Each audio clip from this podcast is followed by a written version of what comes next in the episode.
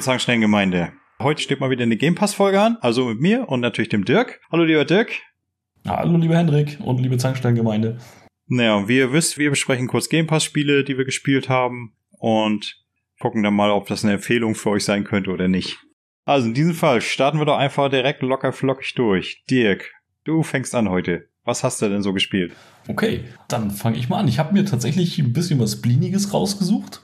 Und zwar einmal die Spin Tires Reihe von den OV Game Studios. Heißt Mudrunner und Snowrunner. Und für die, die es kennen oder schon mal gehört haben oder noch gar nicht gehört haben, das Ganze ist so halb Open World und man fährt wirklich mit schwerem Gerät durchs matschiges Gelände. Ich kenne die beiden natürlich so vom Sehen her. Weiß ja, ich mag ja auch Rennspiele, aber ich habe mich da bis jetzt noch nicht rangetraut. Würdest du mir das empfehlen als äh, Hobby-Rennfahrer oder ist das eher was für Hartgesottene? Also das ist wirklich was für Hartgesottene und das ist wirklich das absolute Gegenteil von einem Rennspiel. Mhm. Ich bin, glaube ich, noch nie bewusst so langsam durch ein Videospiel gefahren. Oder auch geschlichen, gezogen, geschubst, was auch immer man da so tut, weil das ist wirklich, also das Grundprinzip ist, du hast eine riesige Karte, die ist am Anfang noch verdeckt. Mhm. In Mudrunner, das ist der erste Teil, da ging es darum, du musstest immer Holz von A nach B transportieren. Du musstest es irgendwo abholen und du musstest es irgendwo hinbringen und bist halt meistens damit gestartet, dass du einen kleinen Geländewagen hattest. Meistens war es irgendein kleiner Jeep oder sowas musstest erstmal die Karte erkunden und hast dann auf der Karte die LKWs und äh, die Hänger gefunden, die du benötigt hast, um halt eben Holz von A nach B zu transportieren. Der mhm. zweite Teil bläht das ein bisschen auf. Prinzip ist das gleiche, aber mit viel, viel mehr Rohstoffen. Und der Witz bei dem Ding ist halt eben, du kannst wirklich über die ganze Karte fahren. Es gibt, ja, also Teerstraßen gibt es so ein, zwei kleine Abschnitte, aber der Rest ist wirklich Matsch, tieferer Matsch und noch tieferer Matsch. und auch selbst wenn du so auf dem Hinweg mit deinem kleinen Geländewagen denkst, ach ja, hier, das könnte eine Route sein für später, wo ich dann Holz transportieren muss. Das Spiel simuliert so genial diesen Matschuntergrund. Du kannst wirklich da Furchen reinfahren, du kannst dich festfahren. Es simuliert nachher das Gewicht von den LKWs, von Hängern mit Ladung, ohne Ladung. Der LKW fährt sich auch nochmal anders, wenn er einen Hänger hinten dran hat oder eine Ladung oben drauf hat. Das ist nachher das Ding, wo du dann wirklich im Schneckentempo über die Karte kriechst. Also schon sehr realistisch. Weiß ich nicht. Ich habe noch nie einen 40-Tonner voll beladen durch Matsch gefahren. Aber ja. Äh, nee, ich meine jetzt so dieses Gefühl, dass du durch Matsch fährst, so. Ja, ganz eindeutig. Also das ist wirklich. Der erste Teil spielt, glaube ich, irgendwo in Russland, in Sibirien, Tunguska irgendwie so. Mhm. Der zweite Teil ist nachher aufgeteilt in Russland und Amerika. Und so stelle ich mir das davor, wenn man irgendwo Tiger-Berichte sieht. Ja, genau so. Du sinkst wirklich mit jedem Schritt tiefer ein musst gucken, dass nach Möglichkeit auch Bäume und sowas auf deinem Weg liegen, weil das wichtigste Zubehör ist nachher die Seilwinde. Du startest ganz normal, je nachdem, was dein LKW so hat. Mal hat er Frontantrieb, mal hat er Heckantrieb. Viele haben Allrad und dann auch noch äh, Differentialsperre. Das kannst du alles einzeln zuschalten. Musst du teilweise auch. Die Hardcore-Fangemeinde sagt wirklich, nee, wir fahren hier über die Karte dann nur mit dem Standardantrieb. Schalten, wenn es wirklich gar nicht mehr geht, nochmal ein Allrad dazu aber von der Differentialsperre lassen sie dann die Finger und versuchen da so irgendwie durchzukommen. Und spätestens dann musst du die Seilwinde nehmen, wo du dann, na, die hat eine begrenzte Reichweite, die ist gar nicht so hoch. Musst du mal gucken, dass ein Baum möglichst in der Nähe ist, mit der du dich dann von Baum zu Baum teilweise ziehst, weil du gar nicht anders durch diesen Matsch kommst, gerade wenn du schwer beladen bist.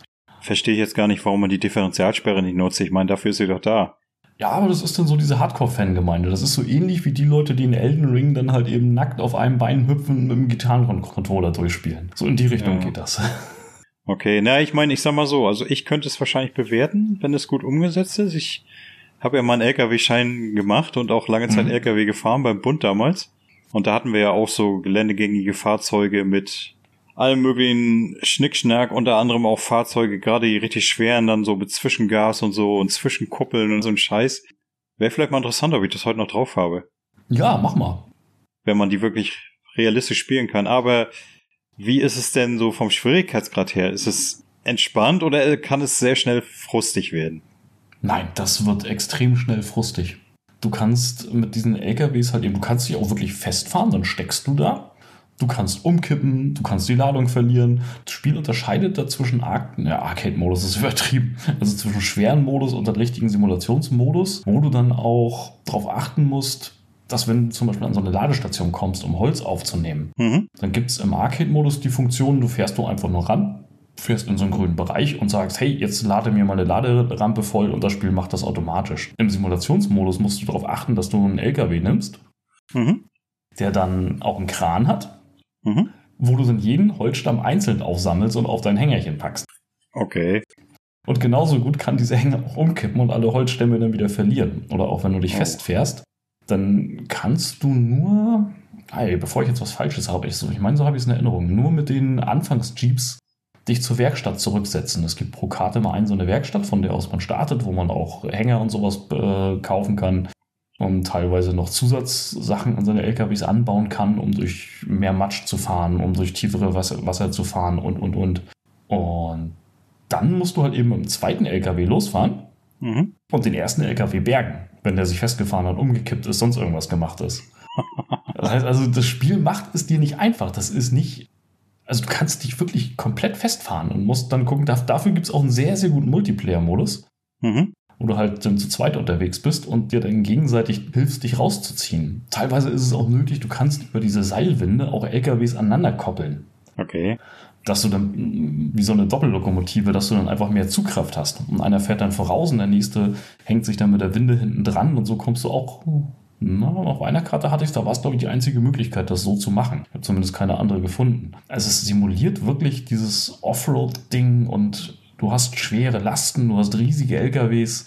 Also muss man dazu sagen, darf man sich jetzt nicht hier so einen typisch deutschen LKW vorstellen, mit dem man da durch die Pampa brettert, Nee, das sind dann wirklich teilweise Vierachser, Achtachser, mhm. mit denen man da rumbrettert, die auch gigantische Rauchwolken ausstoßen. Das setzt das Spiel auch sehr schön um. Da hat man nur so ein kleines schlechtes Gebissen und denkt sich, oh Gott, ich kann doch jetzt hier diese schöne Natur nicht mit diesen Rauchwolken vollpesten. Das ist, das ist wirklich, wenn man so einen Hang zu solchen Simulationen hat, ist das Ding richtig, richtig gut. Also so wie du. Ja, tatsächlich. Ich mag ja solche Berufssimulationen ab und zu mal ganz mhm. gern oder Bussimulator und sowas. Und der zweite Teil treibt es da so ein bisschen auf die Spitze. Den habe ich auch nicht mehr ganz so gerne gespielt, der übertreibt das. Da ist so ein Wirtschaftssystem mit drin, da findest du die LKWs nur noch teilweise auf der Karte. Mhm. Wenn du einen findest, dann musst du spezielle Missionen schaffen, damit der überhaupt freigeschaltet wird oder musst ihn zur nächsten Werkstatt zurückschleppen. Und du findest enorm viele Hänger auf der Karte. Mhm. Wo ich mir am Anfang gedacht habe, was soll das? Was, was, wer braucht so viele Hänger? Bis ich irgendwann relativ schnell gemerkt habe, oh, mit dem normalen Startkapital kriegst du nur LKWs, mit denen diese Karte gar nicht lösbar ist. Und dann musst du darauf kommen, dass du LKWs und Hänger einsammelst, die zu dir in die Werkstatt schaffst. Dann kannst du sie dort verkaufen und kaufst dir dann von dem Geld einfach einen größeren passenden LKW. Hm. Das kannst du auch immer wieder machen. Du verlierst dabei nichts. Du kriegst immer beim Verkauf das gleiche, wie du äh, das Ding gekauft hast. Also du musst teilweise dann auch hingehen und LKWs verkaufen und kaufen, aufrüsten, umrüsten. Die passen dann noch nicht immer zum Gelände. Und was das Spiel aber macht, was mich da so ein bisschen gestört hat, das war am Anfang sehr geil. Es spielt dann teilweise auf mehreren Karten. Du fährst auf Karte A los und sollst zu Karte C über Karte B. Und dann macht es aber so einen Schweinkram. Hatte ich ja schon gesagt, es kannst LKWs nur spawnen an Werkstätten. Hm. Und dann gibt es teilweise riesige Karten ohne Werkstatt, wo du einfach nur durchfahren musst.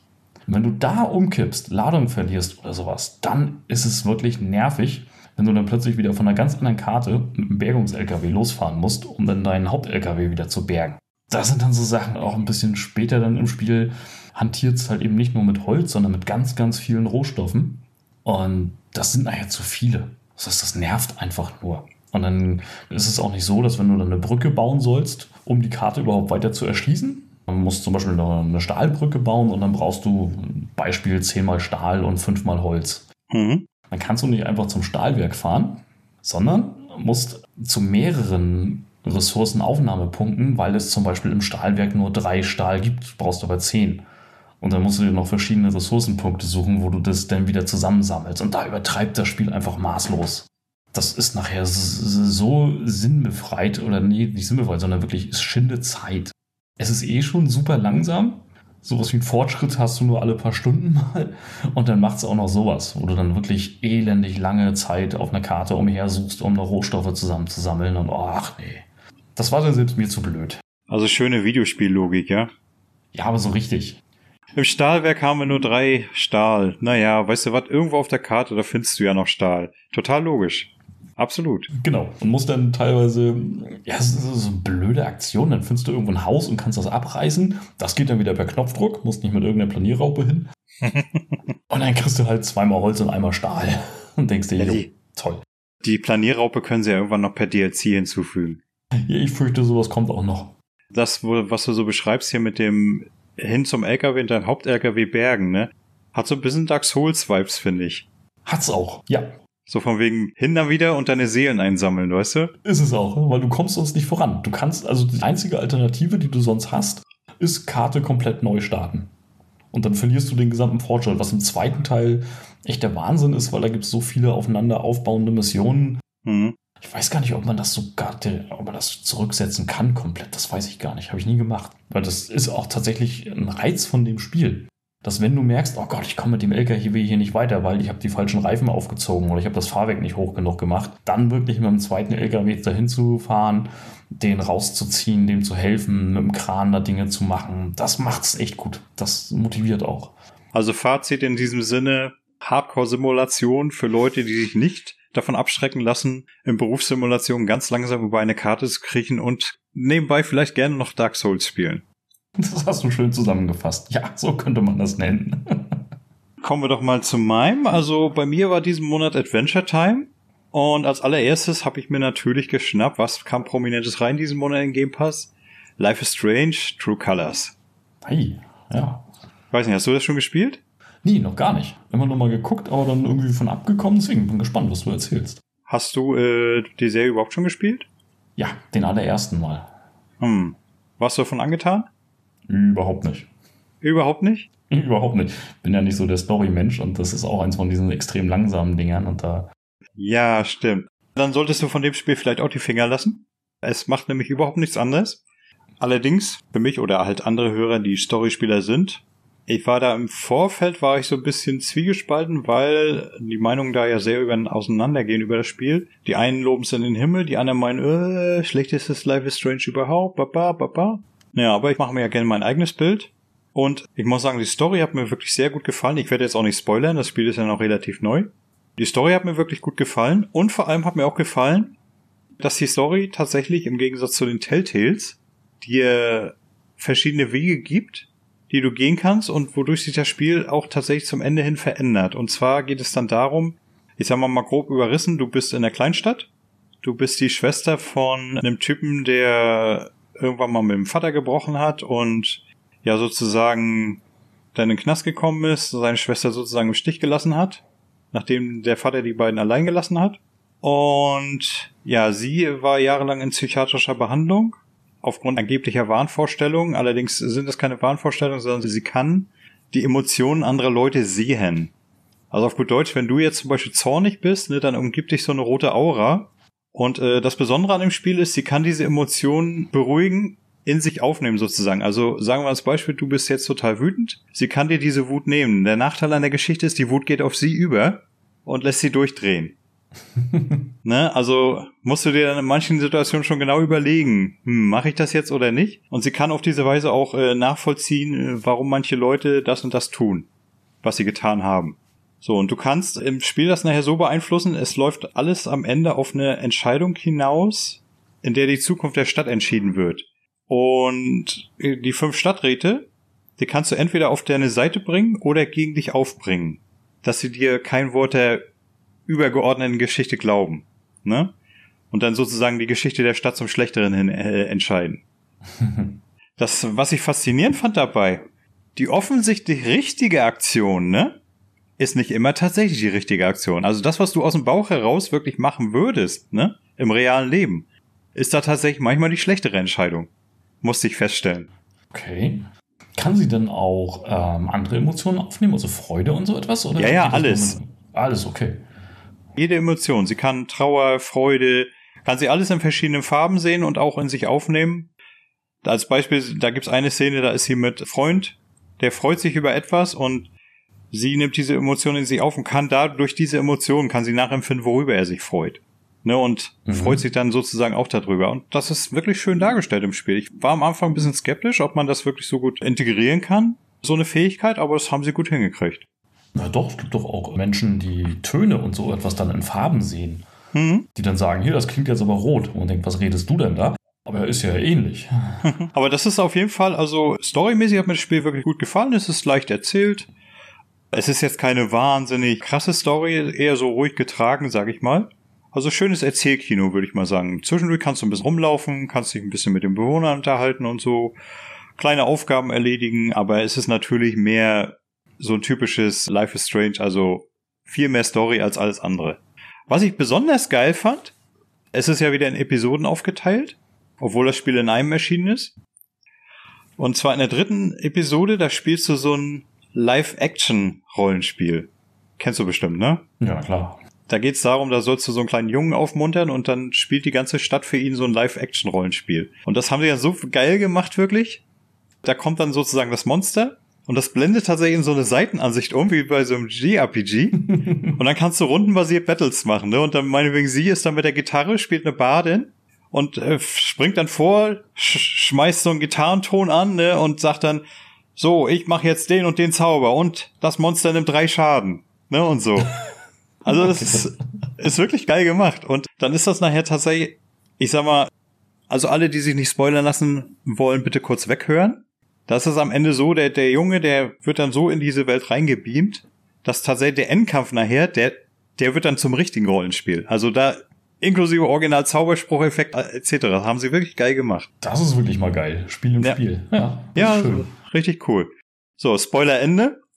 Jedenfalls, also ich fand das Spiel toll für Life is Strange Fans durchaus zu empfehlen.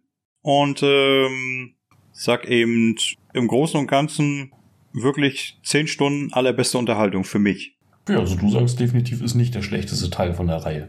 Also du, ich fand bis jetzt keinen einzigen Teil der Reihe schlecht. Also viele haben ja den zweiten Teil, mochten den zweiten Teil nicht. Ich persönlich mochte alle bisher. Ich möchte auch gerne die Remasters vom ersten Teil nochmal spielen. Weil das ist jetzt so lange her, da habe ich schon wieder die Hälfte vergessen. Da hätte ich durchaus noch mal Bock drauf. Aber ich bin ja so, wie gesagt, so ein Storyspieler. Und ich mag es halt, mich durch Stories durchzuwuseln. Und wenn da auch mal kaum bis äh, kein Gameplay drin ist, habe ich da absolut auch kein Problem mit. ah, also mal reingucken werde ich auch. Also so, wir hatten ja auch schon äh, Lake hier im Podcast und Lake hat mich mhm. auch mitgenommen auf die Story. Es muss halt irgendwie Klick machen, aber es tut's halt bei den wenigsten. Aber auch reingucken werde ich mal. Tu auf jeden Fall mal reingucken. Also ich sag mal, wie gesagt, mir hat die Story sehr gut gefallen war gut erzählt und naja, muss jeder sehen, wie er, wie er es findet. von mir persönlich eine glatte 10 von 10. Oh, oha, das ist aber nicht schlecht. Das klingt gut. Ich bin leicht zu begeistern und ich bin nicht der Mensch, der meint, oh ja, es geht immer besser, ne? Wenn es für mich eine 10 ist, ist es für mich auch eine 10. Ah, gut, Wertungen sind ja eh. Eben, also ich habe da meine eigene subjektive Wertung. Für mich ist eine 5 tatsächlich Durchschnitt ich sag mal, wenn ich jetzt sage fünf, dann ist es tatsächlich kein schlechtes Spiel, sondern ja, Standardkost. Ja, genau, aber das ist ja auch größtenteils verloren gegangen. Es wird ja nur noch äh, als gut wahrgenommen, wenn es eine 8, eine 9 oder wirklich eine 10 ist. Und so, ja. so Elex oder so, wo ich auch sage, nee, es ist für mich auch eine 5 oder höchstens eine 6, aber trotzdem habe ich mit Elex unglaublich viel Spaß gehabt und werde mir auf jeden Fall den zweiten Teil auch noch geben. Ich sag mal, die Piranha-Spiele sind immer ohnehin eher was für ein hartgesottene Piranha-Fans, ne?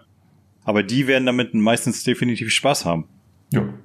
Kannst ja nun mal nicht abstreiten. Piranha verwurscht die Gothic-Formel seit dem ersten Gothic immer weiter, nur halt in anderen Gewand, ne? Also du weißt immer genau, worauf du dich da einlässt, wenn du so ein Piranha-Spiel spielst. Auf, ja. Also Elex ist das einzige, was ich bis jetzt noch nicht gespielt habe. Ich habe Elex eins mal angefangen, aber aus irgendwelchen Gründen nicht weitergespielt. Ich habe nur so, ich glaube, eine halbe Stunde oder so. Äh, und das will ich aber definitiv dieses Jahr noch spielen. Ja, das lohnt sich. Tu es auf jeden Fall äh, doch ein bisschen durchhalten musst du, bis die Story so ein bisschen in Schwung kommt und man merkt, wie man es von Piranha Bytes halt kennt, was man mhm. für Freiheiten hat und dann wird es auch lustig. Ich weiß nicht, haben sie das Jetpack da gut integriert? Ja, im ersten ist es sehr dezent, ja. Weil das äh, ist ja zum Beispiel bei Mass Effect Andromeda, da möchte ich mal Jetpack nicht mehr missen. Ich glaube, wenn ich jetzt nee. ähm, mal die Legacy spiele, dann würde ich das sehr vermissen.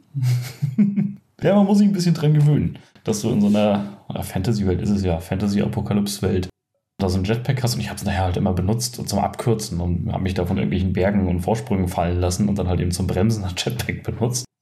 Oder um einige NPCs zu umgehen und über Mauern oder sowas rüberzukommen. Mhm. Das geht schon. Dafür ist es genau richtig. Wobei, das ist doch auch so ein bisschen leichtes Science-Fiction-Szenario, oder? Ja, ja, ja. Postapokalypse. Ja. Na gut, also das wäre mein erstes Game Pass-Spiel. Was wäre denn dein zweites? Ähm, ich habe noch B-Siege mitgebracht. Das Ganze kommt von den Spiderlink Studios. Mhm. Ist noch in der Beta oder Spielevorschau, wie es äh, im Game Pass heißt. Und das Ding ist so ein Sandbox. Ich baue mir mein eigenes Kriegsgerät-Ding. Mhm. Ist so ein bisschen im Mittelalter angesiedelt. Das heißt, hat dann verschiedene Aufgaben, wo es dann heißt, kämpfe gegen diese Ritterarmee, zerstöre diese Häuser, bombe oder zerstöre so ein paar Felsen. Und später kommen dann auch noch Aufgaben mit Berge, zum Beispiel eine Kiste aus dem Brunnen. Mhm. Oder zerstöre die Luftschiffe. Und dann fängst du halt an, dir aus deinem Sandbox-Baukasten deine Maschine so zusammenzubauen, dass du halt eben die Aufgabe erfüllen kannst. Mhm. Du fängst mit so einem Startblock an, hast na, so einen Kubus, in dem du bauen kannst. Das heißt, du kannst das Ding nicht unendlich groß bauen und kannst dann wählen, was du da baust. Von, das ist und da wird so ein bisschen wie Lego. Lego für Lego ab 18. Mhm. Und tötet ja nachher irgendwelche Soldaten damit. Und dann fängst du an, dir kleine Teile dran zu bauen, für die Festigkeit, für die Grundplatten. Dann fängst du an, Motoren einzubauen, Gelenke einzubauen, Federungen einzubauen. Das geht nachher bis zu Flugmaschinen kannst du bauen. Das wird richtig schwer, wo du dann gucken musst, wie treibe ich das Ding an. Es gibt so eine Art, wie man es von den allerersten Flugversuchen kennt, wo man so einen überdimensionalen Regenschirm genommen hat und den immer rauf und runter bewegt. Sowas gibt es da auch. Die Dinge fliegen dann aber tatsächlich. Du kannst Propeller einbauen, die an Motor koppeln. Du kannst dann natürlich die Motorgeschwindigkeit einstellen, die Propellerneigung und sowas. Musst dann auf der anderen Seite aber wieder gucken, dass du auch Flügel und Stabilisatoren einbaust. Mhm. Das ist aber dann wirklich schon für Fortgeschrittene oder eben halt das Ding hat vier Räder, muss dann aber auch wieder Gelenke einbauen, muss gucken, dass wie du die Dinge antreibst, ob du einen äh, normalen Motor einbaust und gehst dann über Zahnräder und Stangen, um die Räder anzutreiben oder nur nimmst selbstgetriebene Räder. Also das Herz des Spiels ist dir eben für jede Karte, für jede Aufgabe die passende Maschine zu bauen. Mhm. Du musst da auch wirklich jedes Mal neu anfangen. Vielleicht kannst du mal eine Grundplatte gleich lassen. Aber die Aufgaben sind so unterschiedlich. Und das ist dann das, wo es anfängt Spaß zu machen, wo du dann rumtüftelst. Oh, baue ich mir einen Flammenwerfer ein oder ist da eine Kanone besser für geeignet oder baue ich mir so eine Art überdimensionalen Rasenmäher, womit ich sie alle kaputt mache. Du kannst ein bisschen cheaten, Mhm. Weil in der Standard-Variante, wenn du mit Kanonen und Raketen und sowas anfängst, die zu bauen, dann haben die halt nur einen Schuss. Oh. Und danach sind die leer. Dann kannst du ein bisschen cheaten und kannst sagen, nee, man kann auch mehr Schüsse einstellen oder auch unendlich Schüsse. Und da kannst du es dann so ein bisschen darauf anpassen, wie sehr du basteln möchtest, wie sehr du spielen willst. Aber was auch geht, ich habe dann gedacht, hier äh, auf dem Cover von dem Ding ist auch so ein Katapult, das muss man noch irgendwie nachbauen können. Und dann hast du aber halt nur deinen Grundblock, mit dem du anfängst und dann fängst du an zu überlegen. Ja, Katapult. Habe ich schon mal gesehen, ist mir in, in der Theorie klar, wie es funktioniert. Wie kriege ich das jetzt hier hingebaut? Und dann baust du eine Grundplattform, baust ein paar Räder an, baust in der Mitte einen schönen Turm, musst dann erstmal gucken, ach so, das Ding soll sich ja bewegen. Ja, wie machst du denn das jetzt? Hast verschiedene Möglichkeiten mit Gelenken und mit Befestigungen, wie du auch den Arm und sowas baust, über Gegengewichte und Seilzüge oder motorgetriebene Seilzüge kriegst du es denn auch irgendwie hin, dass sich dieser Wurfarm dann auch loskatapultiert, dass du damit wirklich dann auch schießen kannst. Und auch das Ding hat, ja, wie so ein Katapult, hat halt dann seinen Arm, dann eine große Schale, wo du halt deinen Stein reinpackst. Nicht nur Stein, geht auch äh, schwere Blöcke, Explosionen, Bomben. Kannst damit alles verschießen oder auch, was auch immer willst, kannst du reinpacken, was du willst. Aber das Spiel bietet dir auch an, wenn du ein bisschen rumexperimentierst und dir deinen Toolbaukasten anguckst, so eine Art Nachladefunktion, wo du dir mhm. dann wirklich wie so eine, so eine große Rutsche bauen kannst, auf denen du dann die einzelnen Kugeln nachladen lassen kannst. Und jedes Mal, wenn das Ding dann einmal geschossen hat, wäre wieder Kugel ist weg und wenn du nicht getroffen hast, stehst du doof da.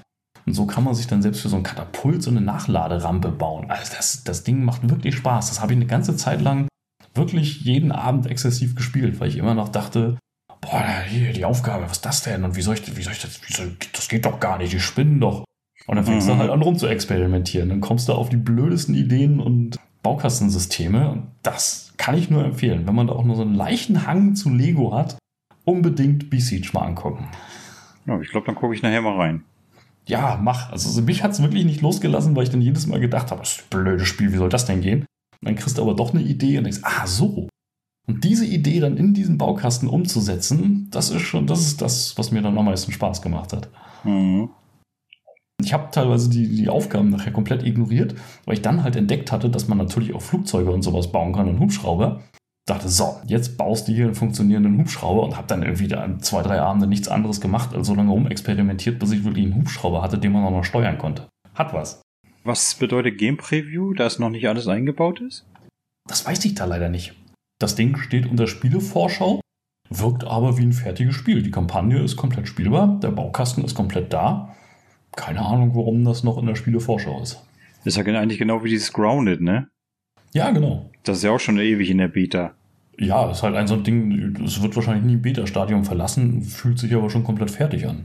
Hm, eigenartig eigentlich. Naja, also dein Fazit für Lego-Fans und solche, die es werden wollen. Also ja, ja, wer Spaß daran hat, zu knobeln und äh, auszutüfteln, wie man die Aufgabe lösen kann oder einfach so eine Maschine hat, wo man sagt, die wollte ich schon immer mal bauen, ist das genau der richtige Baukasten. Unbedingt mal reingucken, unbedingt mal anspielen. Sich ein bisschen reinfriemeln. Das Spiel erklärt leider relativ wenig. Es gibt Hilfefunktionen, die fand ich aber sehr, sehr nutzlos. Aber wenn man da ein bisschen rumexperimentiert, geht das. Ah, da haben wir es doch schon gefunden. Deswegen Game-Vorschau. Ach, du meinst, das, was ich weggelassen habe, ist die komplette Hilfemodus. ja, genau, das kommt vielleicht noch. Naja, also mein zweites Spiel, das ist schon ein bisschen älter, ist aber auch ein Adventure. Vielleicht hast du es auch schon mal gespielt, Firewatch.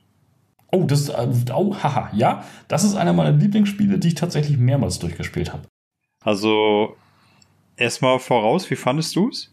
Beim ersten Mal sehr, fühlte es sich sehr fremd an. Was mache ich hier? Warum mache ich das? Mhm. Aber dann kam auch das in Fahrt, fand die Story sehr schön, fand es am Ende sehr traurig und habe es dann nochmal durchgespielt. Also mein Fazit, ich finde es sehr, sehr gut. Sehr gelungen. Also jetzt mal für die Zuhörer, die es nicht kennen.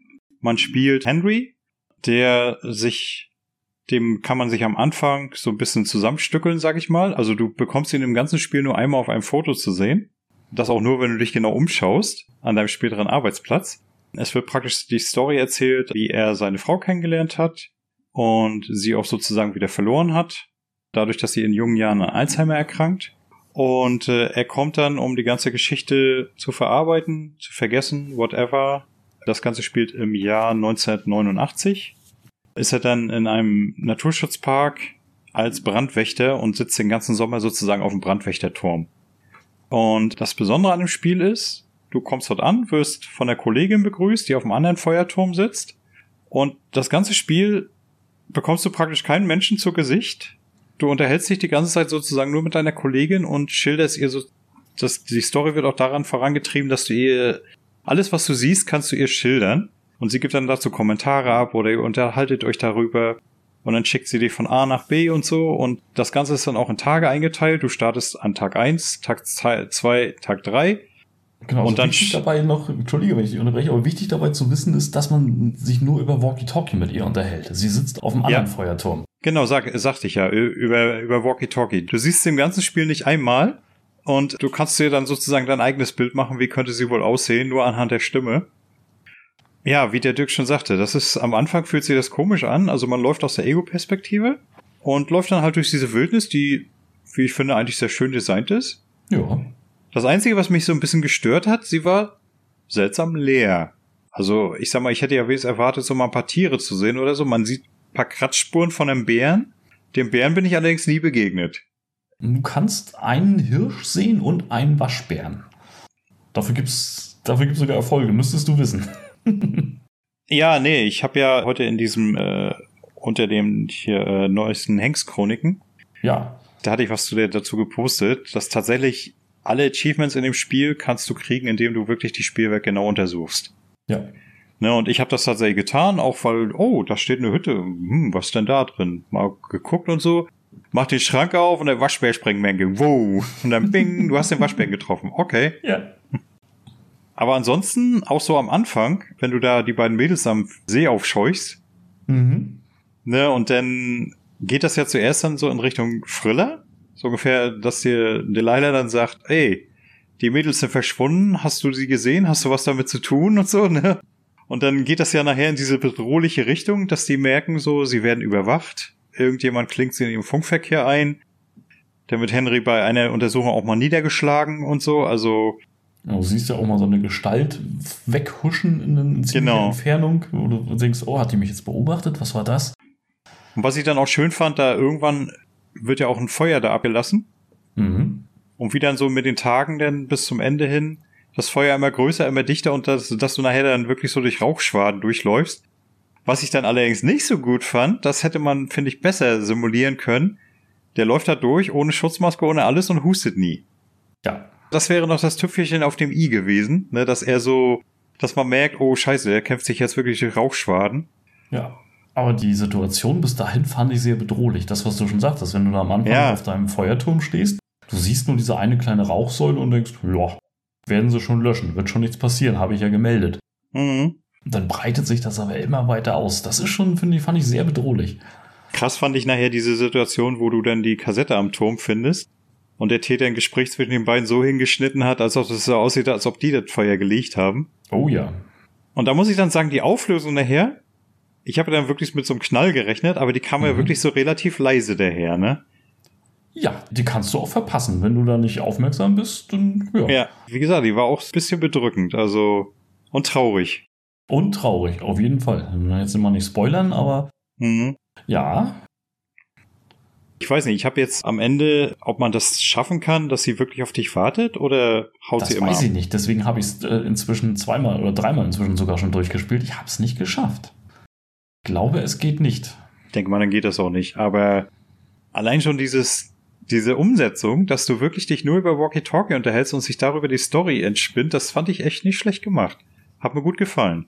Ja, zumal da zwischendurch auch immer mal spannende Szenen sind, wo du dann halt in Not gerätst und dann ja auch wirklich weißt, da ist nichts, da kann dir gerade keiner helfen. Und wenn du dann Walkie-Talkie mhm. verlierst oder sowas, dann ist auch da erstmal vorbei. Dann gibt es ja auch Sequenzen, wo du keinen Empfang hast.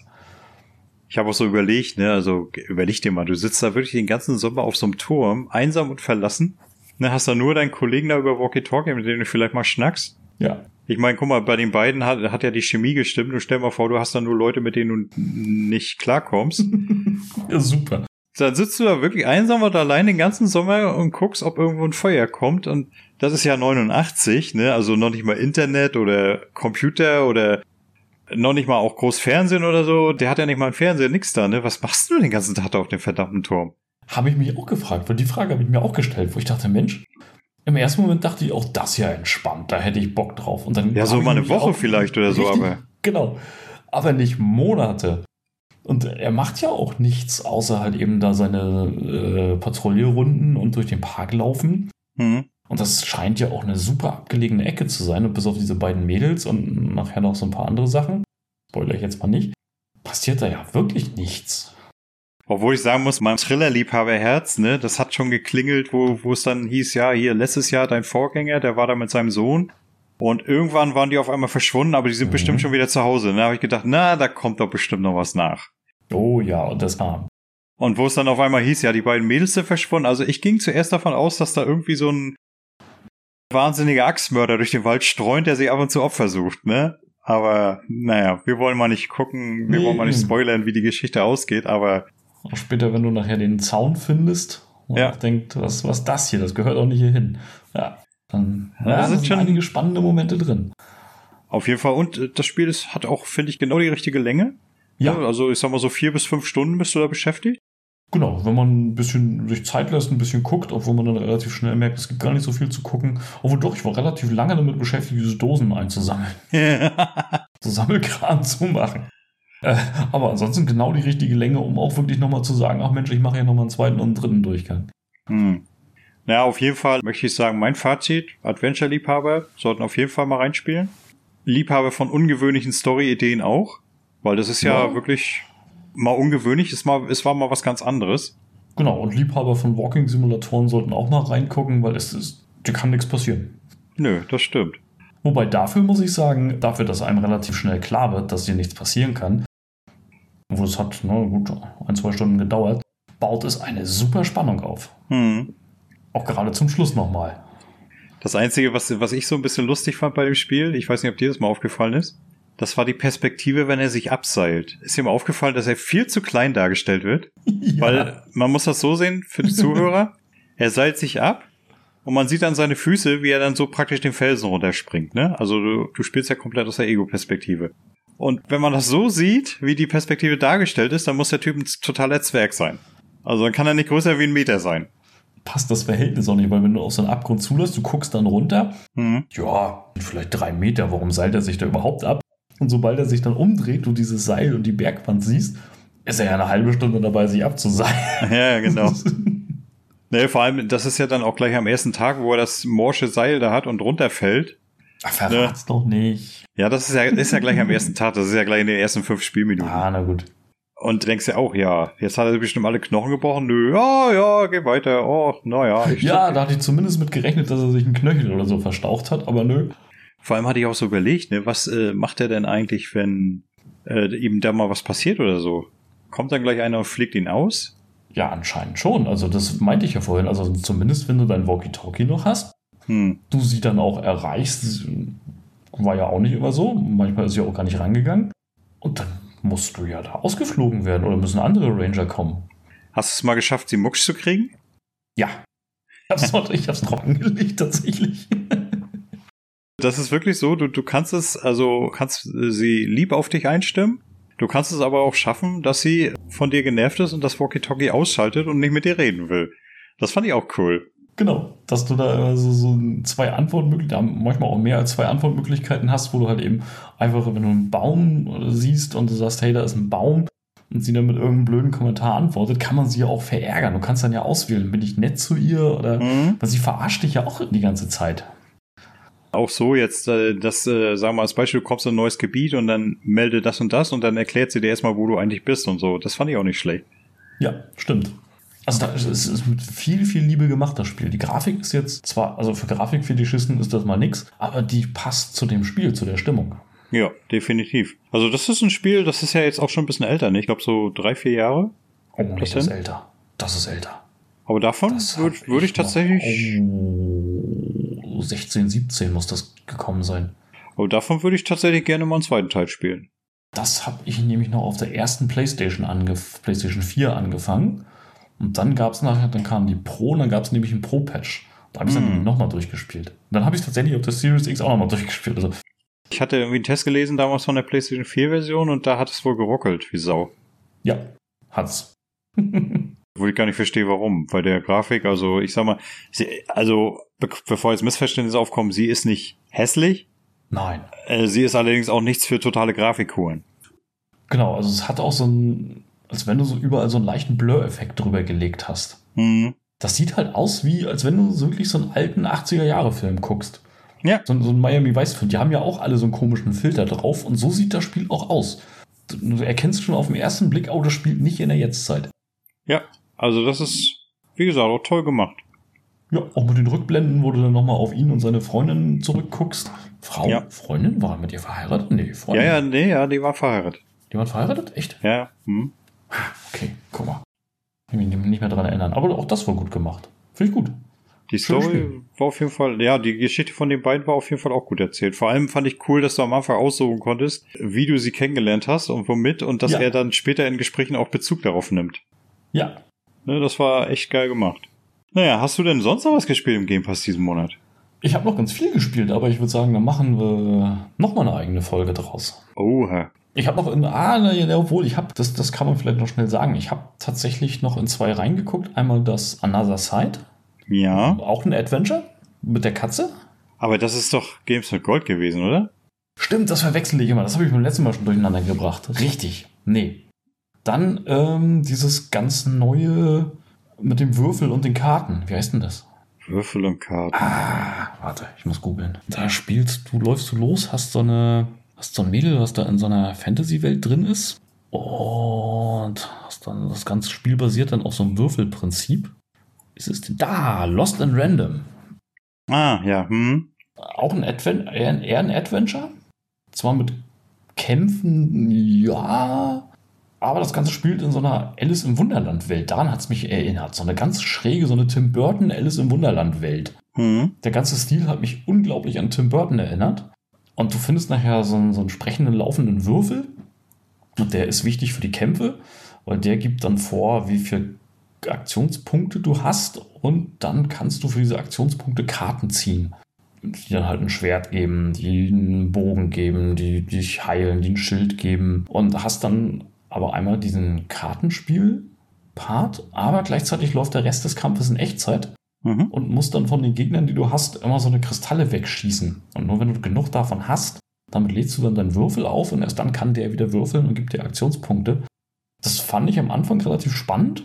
Da hat es mich aber verloren, als es mich mit zu viel Story zugeballert hat. Es mhm. hat mich dann einfach mit viel zu viel Story-Textblasen überrannt, wo ich dachte, nee, da habe ich keinen Bock drauf. Fand ich am Anfang noch gut, da war das okay. Ich dachte, okay, der Misch stimmt zwischen Erkunden, Kämpfen, Story. Aber das kippte nachher in so eine Storylastigkeit, wo ich dann keinen Bock mehr hatte. Mann, Mann, Mann, Mann, Mann, Mann. Ja. Unglaublich. Ging mir übrigens auch bei Weird West so. Ich hatte unglaublich Bock auf Weird West. Da ist mir aber, das Ding ist mir zu friemelig. Das Ding hat ein Tutorial, das ist aber Mist. Das erklärt vielleicht ein Viertel vom Spiel. Das erklärt nicht mal, dass es eine Zoom-Funktion gibt. Mhm. Und in der Standardansicht erkennst du einfach nichts. Ich sitze hier gute zwei Meter, zweieinhalb Meter von meinem 55 Zoller weg und es war zu klein. Ich gedacht, okay, nächste Anschaffung wird ein 75 Zoller und ein Sessel, der einen Meter davor steht. Da habe ich auch die Zoom-Funktion entdeckt und gedacht, nee, passt noch. Dann fängt das Spiel aber an, wenn du aus dem Tutorial raus bist, dann kommst du in so eine Stadt. Und ich weiß nicht, ob sie zu viel reden, das kann ich dir gar nicht sagen, aber anstatt den gesamten Bildschirm zu nutzen oder mal ein größeres Fenster, um diese wirklich relativ langen Textdialoge einzublenden, nutzt es solche Art WhatsApp-Blasen am linken Rand des Bildschirms. Oh. Es nutzt vielleicht ein Zwanzigstel des Bildschirms, wenn überhaupt. Das sind mini kleine Quadrate, wo sich dann diese Unterhaltungen abspielen. Da habe ich gedacht, ach komm, spiel, nee, so nicht. Ich habe wirklich keine Lust, mir den Text da ewig in so einer kleinen Textblase hin und her zu scrollen, wo dann vier, fünf untereinander sind. Also solche Kleinigkeiten nerven mich dann bei den Game Pass-Spielen auch, wo ich sage, nee, ist umsonst, es gibt genug andere gute Sachen, da spiele ich dann halt einfach nicht weiter. Ja, ist doch völlig legitim. Ja, ärgere ich mich dann manchmal selbst, wo ich mir dann denke, ach, verpasst dir jetzt nicht doch was, aber das geht mir dann so auf den Keks. Ich habe jetzt zum Abschluss des Monats sozusagen noch ein drittes Game Pass Spiel gespielt und zwar äh, Contrast. Ähm, das, wo du so eine Frau spielst, ein Noir-Stil und du zwischen Licht und Schatten dann wechselst. Richtig, ja, richtig. gut, kenne ich, habe ich auch gespielt. das ist ja auch so ein kleines Häppchen, sag ich mal, und das ist auch nicht schlecht gemacht, fand ich. Ja. Du spielst kleines Mädchen, die eine imaginäre Freundin hat, so wie ich das verstanden habe, und die kann mhm. zwischen Licht und Schatten wechseln. Bedeutet, man hat eine Open World sozusagen, also eine Mini-Open World. Ich würde es eher sagen Open Hub, ja. ähm, wo man sich bewegen kann und dann ab und zu kann man Schatten erzeugen aus irgendwelchen Lichtquellen und dann kann sie auf diesen Schatten sozusagen Jump-Run-Stil sich zu irgendwelchen Orten bewegen, wo sie sonst nicht hinkommen würde. Und das fand ich gar nicht ja, ja, das Spiel wechselt dann ja praktisch von dieser 3D-Welt, in der du rumläufst, zu einer 2D-Jump-and-Run-Welt. Wo dann der Schatten und das Licht in die Umgebung, wo du gerade bist, integriert wird. Das ist echt gut gemacht. Und vor allem muss man auch aufpassen, äh, es kann nämlich sein, wenn man dann wieder in den Schatten reinkommt, sobald man selber in Schatten ist, wird man wieder in die reale Welt zurück äh, teleportiert und wenn da gerade ein Abgrund ist, dann hat man halt Pech gehabt. Ja, stimmt. Ja, aber es ist gut erzählt, äh, angenehm kurzweilig, das ist ja nicht allzu lange. Wie lange habe ich da gespielt?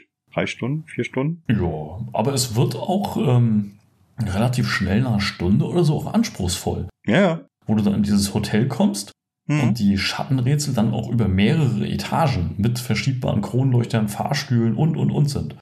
Ja, auch hier dieses Rätsel mit dem Karussell, wo man äh, hoch aufs Dach kommen muss, um den Ballon oh, loszubinden. Ja. ja. Ne, also, ich bin, na, wobei ich bin noch nicht ganz durch. Ich äh, bin jetzt im dritten Kapitel, aber ich habe mal geguckt, allzu lang ist es wohl nicht mehr. Die meisten Achievements habe ich jedenfalls schon. Ja, danach ist fast vorbei, ja. Also ja, aber, super schönes Spiel. Ja, auf jeden Fall. Also äh, es ist technisch, hast ziemlich viel Grafikflimmern. Ja, und es ist, ich würde es als hakelig beschreiben, weil du oftmals an irgendwelchen Kanten festhängst oder nicht hinkommst, wo ich sage, ah, das, war, mhm. das ist nicht wirklich so zu sehen, aber es ist nicht schlimm. Äh, nö, also steuerungsmäßig stört mich das eigentlich überhaupt nicht. Es ist ja wie manchmal ein bisschen friemlich, aber es ist immer gut machbar. Ja. Und so, wenn du mal ein paar kleine Fehlversuche drin hattest, ist es auch nicht schlimm. Vor allem, wenn du stirbst, das Spiel setzt sich sofort wieder dahin zurück, wo du gestorben bist. Du, und äh, das hat auch keine großartigen Ladezeiten, also verlierst nicht viel Zeit. Aber ich glaube, das Flimmern kommt daher, das Spiel ist, glaube ich, eine Umsetzung vom 360-Game. Ja.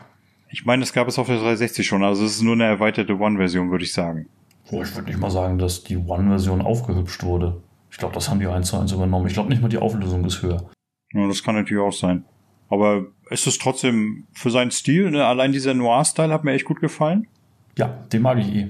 Ne, und ähm, also ist es auch für Adventure-Freunde definitiv ein Blick wert, wenn man sich das noch nie angeguckt hat. Mein Fazit. Ja, und Knobelfreunde. Ja. Schöner kleiner Happen für zwischendurch. Genau. Finde ich auch. Ja, dann wäre ich durch für heute. Ja, ich auch. Ich habe vorhin schon zu dir gesagt vor dem Podcast, dass der Game Pass ist gerade so voll und neben großen Sachen wie Guardians of the Galaxy, Fly Simulator, spiele ich tatsächlich im Moment, mag ich gar nicht sagen, ähm, Tony Boy Commits Tax Evasion. Da spielst du eine schlecht gelaunte Rübe, die Ärger mit dem Finanzamt hat. Sau komisch, äh, möchte ich noch weiterspielen, aber da möchte ich auf jeden Fall auch nochmal drüber reden. Okay, alles klar. ich glaube, das ist doch gerade erst in Game Pass reingekommen, ne? Ja, yeah, das ist ziemlich neu. Oh, okay. Ja, gut. Äh, dann, liebe Game Pass-Freunde und solche, die es werden wollen. Ich hoffe, es hat euch Spaß gemacht und wir sehen uns bei der nächsten Game Pass-Folge. Bis dann. Ciao, ciao. Genau, ich hoffe, ihr hattet viel Freude und bis zum nächsten Mal. Tschüss.